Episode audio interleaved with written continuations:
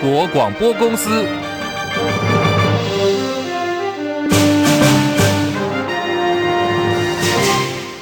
家好，欢迎收听中广新闻，我是黄丽凤。农业部鸡蛋专案进口措施成为箭靶，农业部长陈吉仲前晚请辞获准，而各个版本的传闻甚嚣尘上。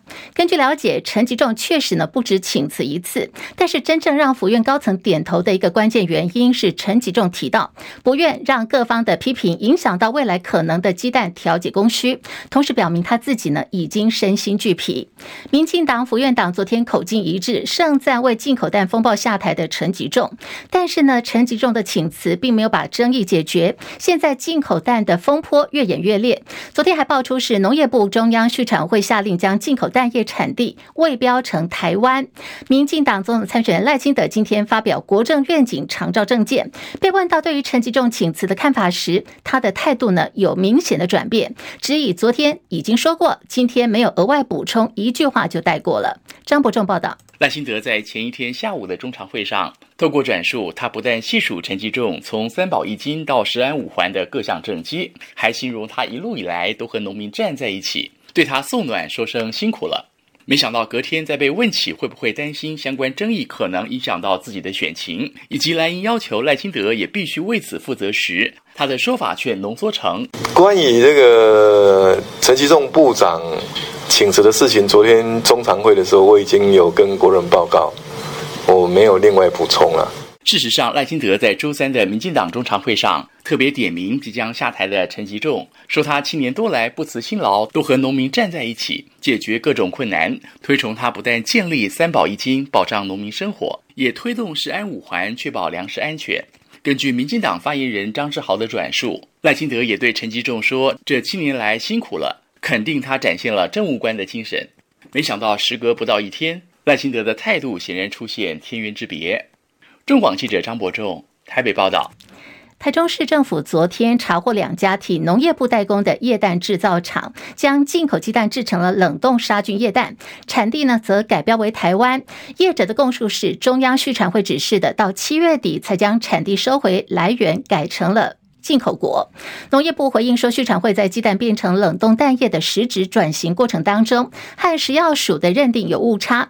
农业部坦言哦，监督不周，向社会大众致歉，也会辅导业者正确标示。由于有假冒产地之嫌，已经涉犯了食安法的规定。这个案子移送检调侦办，将进一步厘清涉嫌假冒产地的产品数量，还有这些鸡蛋的流向。台中纪检署今天正式分成他自案调查，全案朝着违反食。安法伪造文书的方向在侦办当中，不排除要传唤负责人说明。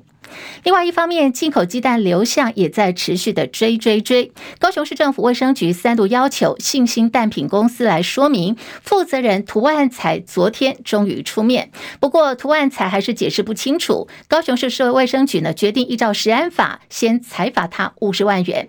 林宪元报道。信兴蛋品公司负责人涂万才二十号终于向高雄市卫生局说明所经手的蛋品流向。他说，畜产会所配给的进口蛋全部都给了信兴蛋品，全部都用在洗选，没有用在液蛋加工或是其他种类的加工。涂万才说，信兴公司洗了多少蛋，就全数以台农的名义运送到全联贩售。不过，高雄市卫生局日前访谈过台农蛋品。台农的说明是，除了配送给全联之外，也调度给其他蛋商，也用在制造加工业等，说辞跟涂万才不一致。高雄市卫生局决定裁罚，说辞明显不一。迄今信兴蛋品公司及台农蛋品公司仍无法完整提供所有进口蛋品进出货交易单据数量等资料，卫生局亦违反食安法第四十一条，裁处新台币五十万元罚款。并将持续加强追查，要求提供完整单据及说明。中广记者林先元高雄报道。台北股会双杀，今天台股盘中下跌了一百三十多点，最低来到一万六千四百零三点，贯破了半年线。新台币的汇率也是贬到了新低。台积电失守五百三十元关卡，四天来的市值已经缩水了八千亿元。央行今天下午要公布最新的货币决议，一般认为台湾利率会按兵不动的几率比较大。广告回来之后进一步提供。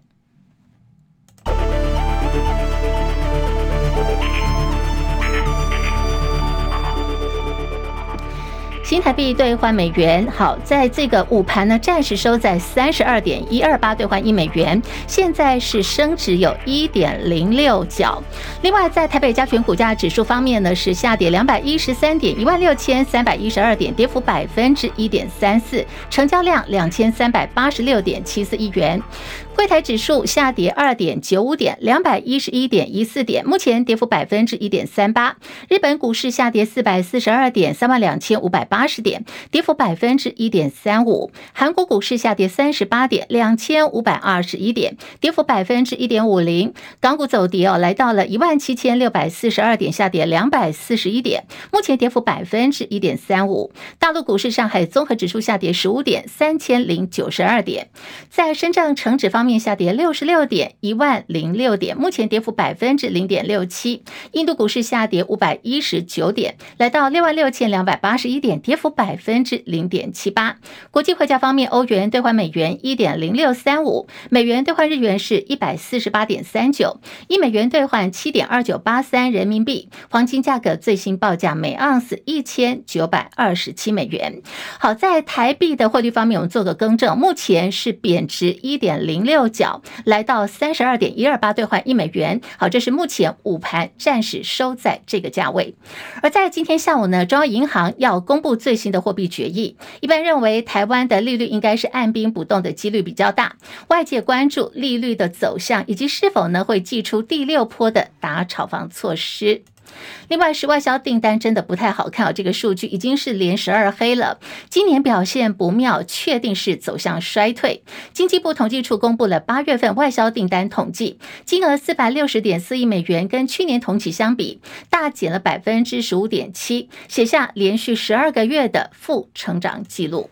而在台湾时间今天凌晨出炉的美国联准会最新会议的结果，联邦基金的利率目标区间呢是维持在百分之五点二五到百分之五点五之间，写下了二十二年来的高点，一如市场的预期。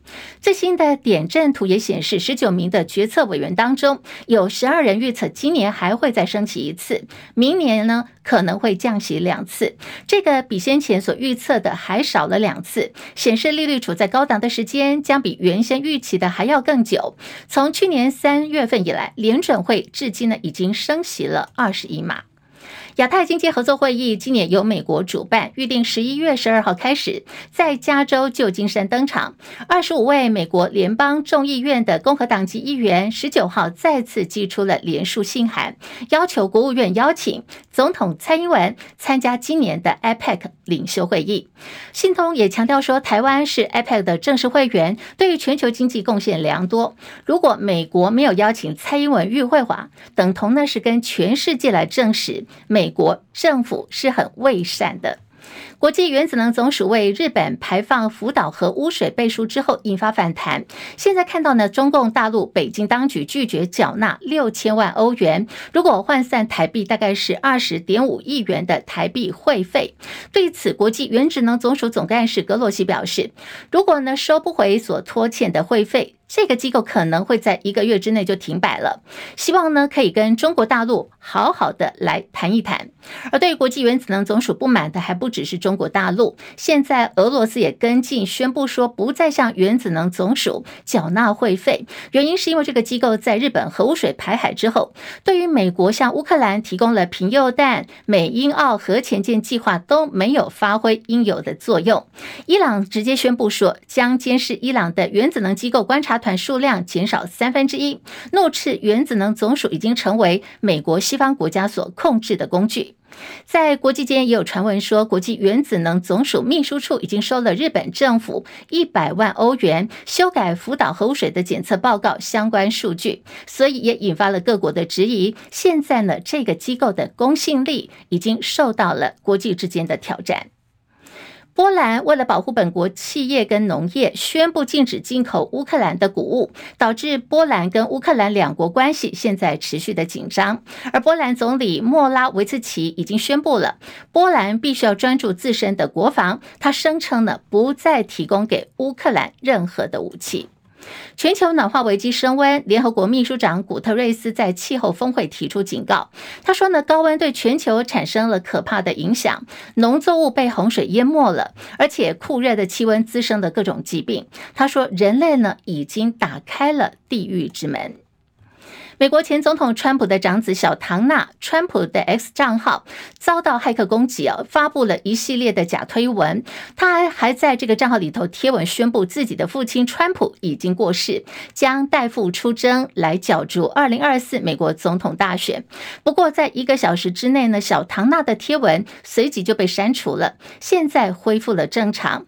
目前还不清楚小唐纳是否启用了双重的认证，以及骇客是否能够存取他。他的个人资讯，而国民党总统参选人侯友谊访问美国八天行程，预计在美西时间二十号晚间结束。好，侯友谊出席最后一场的是旧金山的乔宴活动，现场看到参与的人数相当踊跃哦，已经超过了五百五十人。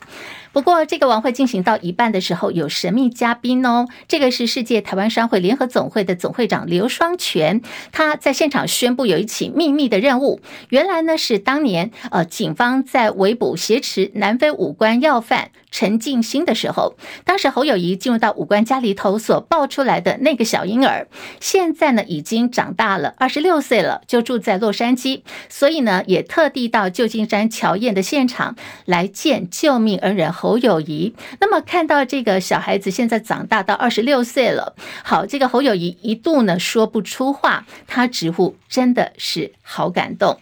好，这个国民党总统参选侯友谊的访美行程哦，抵达旧金山之后，这一趟他到美国的面试呢即将要告一段落了。侯友谊的表现如何？我们要连线的是资深记者张伯仲进一步分析。伯仲上线了吗？上线了，立峰好，听众朋友大家好。好，来细数侯友宜访美哦，不仅是遇到了纽约市长艾瑞克亚当斯，还进入到 AIT 总部，而且 AIT 的主席罗森伯格还出席了乔宴，从头做到尾，足足两个多小时哦。伯仲来看侯友宜这次访美的级别是否呢是超越了这个赖清德？而侯友宜的美国面试这次有哪些亮点呢？伯仲，呃，的确如此啊。这个其实要先谈他到底规格有没有超过，我们稍后再来分析。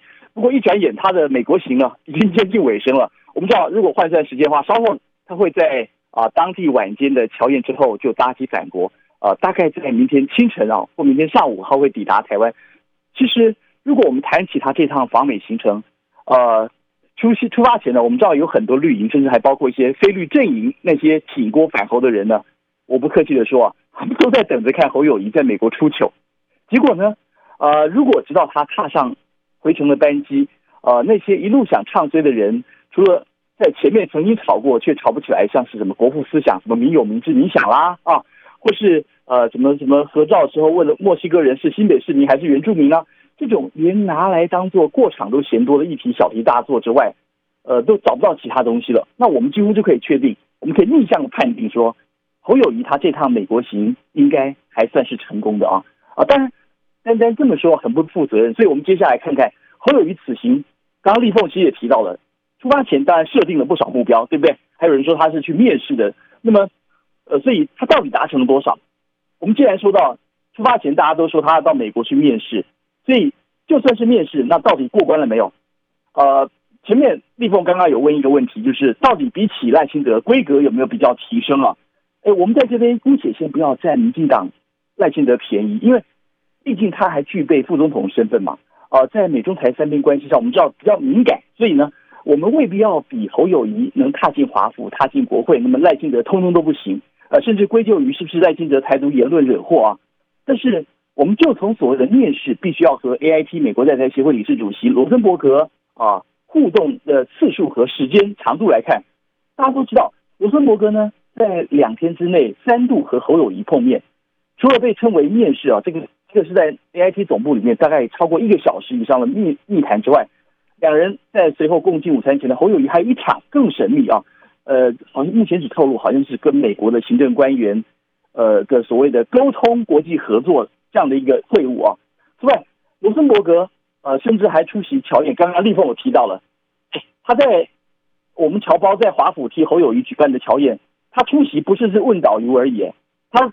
全程啊，超过两小时，全程从头做到尾。所以，尽管美方啊我知道他一定会去强调说，他对侯、柯或赖这个三党的总统参选人不会偏袒任何一方。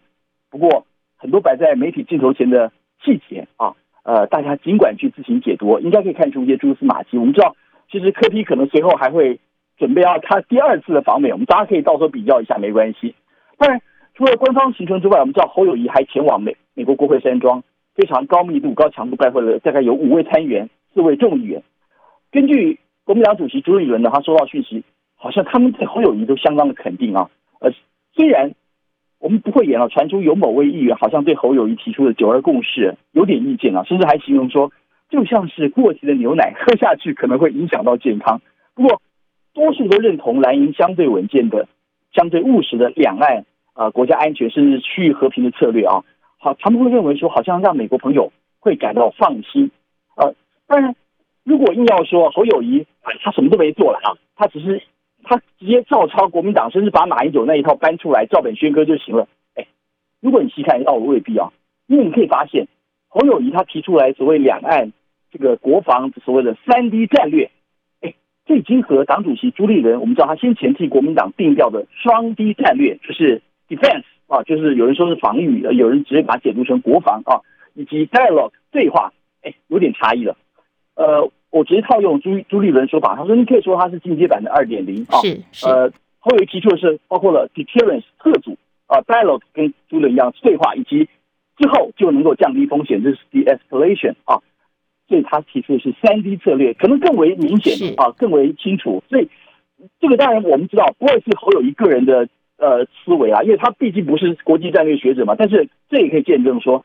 他背后有非常强大的幕僚在为他做整体的这个幕呃相关的这个智囊啊，能够被他做来替他做一些相关的规划，包括这次去的，我们知道像立委张启成，他本身就是这个国际呃这个政治学者呃教授。那么另外呢，常年都在美国的这个应该说是战呃这个我们知道国民党驻美代表黄介正，是是，他除了过去是战大战略所所长啊啊，还是早年还是华府智库 CSIS 的那个战略跟国际研究所的研究员，所以。他们对美方的情势掌握，应该远远甚至可能会超过绿营的那些智智囊啊。那所以，我们总总体来说啊，那这些细节我们就不提了。比如说，他和一些比较软性的啊，他和学界啊，到了他们侨界，甚至于和很多这个瓦诺啊那些过程，侯友宜这这方面的本事，请大家不要轻忽了。那可能比他站上的演讲还要厉害一百倍。是是是。我我我们可以说，不管从上到下，它呈现出来的整体的感觉。这次我们可以说应该是成功，而且是非常成功的。是是是，好，我们非常谢谢伯仲的这个观察跟分析，没有错。这次呢，我们来看侯友谊到美国的行程，看得出来他是有用功、有做准备的，所以目前看起来他应该是没有失分啦，只是说可以加分加多少，就要看外界的评价了。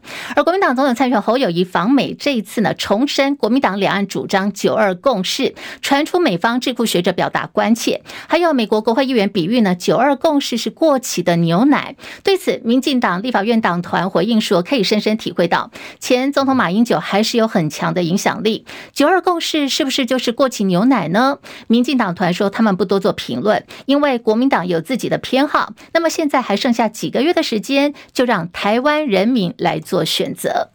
红海创办人郭台铭从昨天开始启动了这个连署作业，力拼要突破二十八万九千六百六十七人的连署门槛。继第一波实现式的站点之后，今天呢又公布了第二波连署的十个站点，好，包括就有基隆啊、桃园跟双北市等等。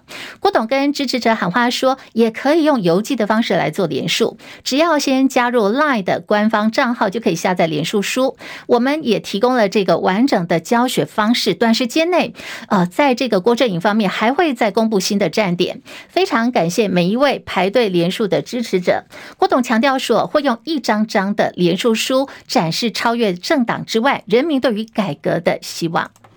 好，在今天也看到了，这是民进党总统参选赖清德，还有民众党参选人柯文哲不约而同上午都开了记者会，公布长照政策主张，对于重度失能者。提出了具体的长照解方。好，我们先来听的是赖清德的主张。他说要推动长照三点零。长照三点零跟长照二点零有什么不同？四个地方不同。第一个就是我们会强化失能者的照顾，会在质跟量上面优化住宅是住宅的长照服务。机构式的长照服务。第二个呢，我们会帮助家庭的照顾者，让他有喘息的机会，让照顾者不至于离职。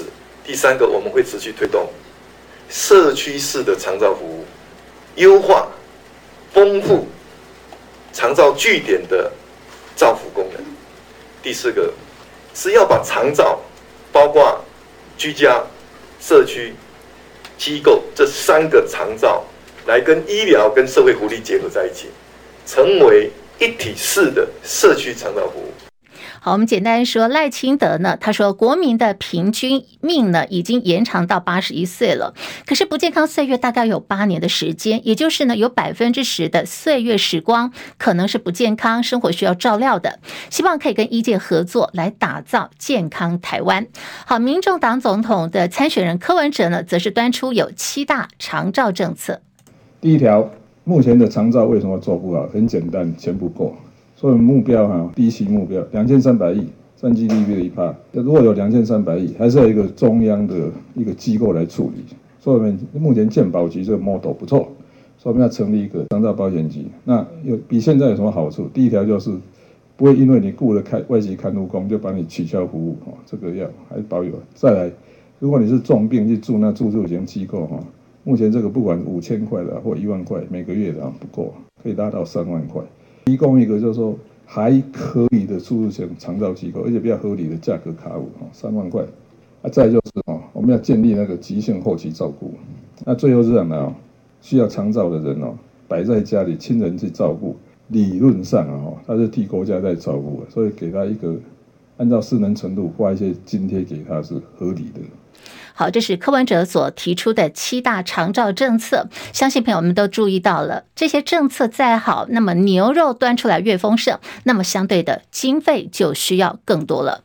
立法院明天开议，二十五号预定要进行八个常设委员会的召委选举。媒体报道说，为了促成蓝白合，传出呢国民党方面有意让出卫环委员会的召委，来支持民众党的吴欣盈，或者是换取教文委员会。那么这有关于民众党对于蓝营的支持。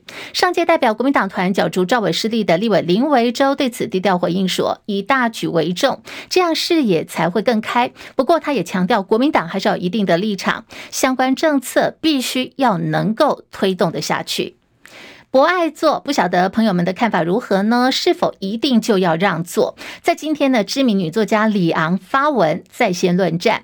七十一岁的李昂在脸书发文说，她日前搭乘台北捷运，人呢身体不舒服，而且她正忙着要去法国，所以人就觉得很不舒服。可是看到现场又没座位，她说她要求当时坐在博爱座上的几个年轻人让位，可是被白眼了。点名台北市长蒋万安出来供，把捷运博爱座的使用。规则说清楚、讲明白。在今天上午，蒋万是没有公开行程的。由台北市政府的发言人英伟代为回应说，原则上将座位礼让给需要的乘客，这是美德。不过呢，你注意看捷运的车厢里头，还有一个标语是：也许他有需要，只是你不知道。彼此尊重、相互体谅，是台北捷运文化的重要成分。外界关于不爱做的制度跟配套的意见呢，之后也都会转请北捷公司来做参考。而李昂的抱怨在网络上也引发了正反两极的讨论哦，像是有一些呃网友可能年长一点的就认同李昂，感叹最近不爱做不用让座的讨论，老年人是敌不过年轻人的，因为年轻人有网络的声量，所以长辈们往往居于劣势。另外又有人帮年轻人说话，说很可能是长途大家都累了，毕竟会让座的。还是比较多，而且不限于不爱做才会让座呀，就请女作家能够转念消消气。那么夏天的这个捷运车厢，其实里头味道相当的多元，有时候会闻到这种汗臭味。台北市长蒋万上个月有宣布，北捷夏季空调的温度从高运量的二十五点五度，文湖线二十五度，调降降温为非尖峰时刻的二十四度。那么尖峰时刻呢，会维持二十三度左右，改善捷运的闷热问题。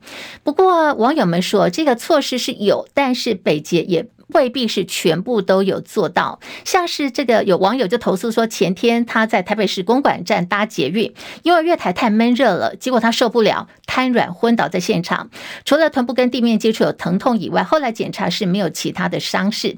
可是真的是很危险哦。北捷说明说，当天旅客昏倒之后，保全人员就发现了，立刻通报站长协助。现在北捷月台的这个温度是维持在二十六度到二十八度之间，是否还要再调降温度，将会依照相关的规定来做办理。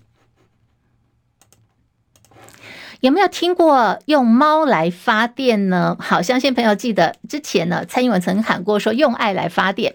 不过在日本人呢，真的是在酝酿，而且做了实验，用猫来发电，怎么回事呢？日本人是很有创新想法的哦。这是日本大和运输，我们叫做这个黑猫宅急便，他们就实验说猫跟仓鼠跑滚轮，然后设计了一个呃这个嗯类似的模型哦，然后用这个猫跟仓鼠跑滚轮来做发电。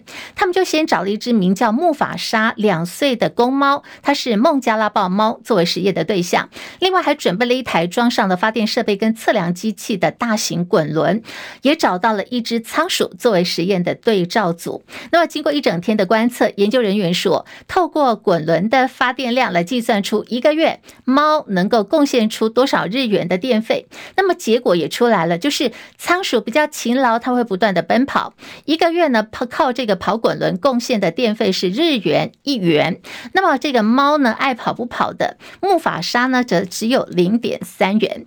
所以做这个实验的黑猫宅急便公司的人员就说，结论就是用猫来发电是很新奇、有想法、有创新，可是呢，实际上是不太可行的。好，来看威力彩连二十五杠了。今天晚间彩金呢上看七点二亿元。好，这是今晚的威力彩头奖，累计金额已经来到了七点二亿元。好，不晓得这个朋友们有没有买威力彩彩券的习惯呢？好，今天晚间或许您可以试试手气，也祝大家财神爷降临，幸运的中大奖。天气方面，把握最后一天的好天气了，因为从明天开始要变天喽。今天各地呢还是多云到晴，台北跟高雄、台南现在温度都在三十三度上下。明天礼拜五开始，基隆、北海岸、大台北东半部云量就会增多，很可能一整天呢都有飘雨的情形。以上新闻由黄丽凤编辑播报，这里是中国广播公司新闻广播网。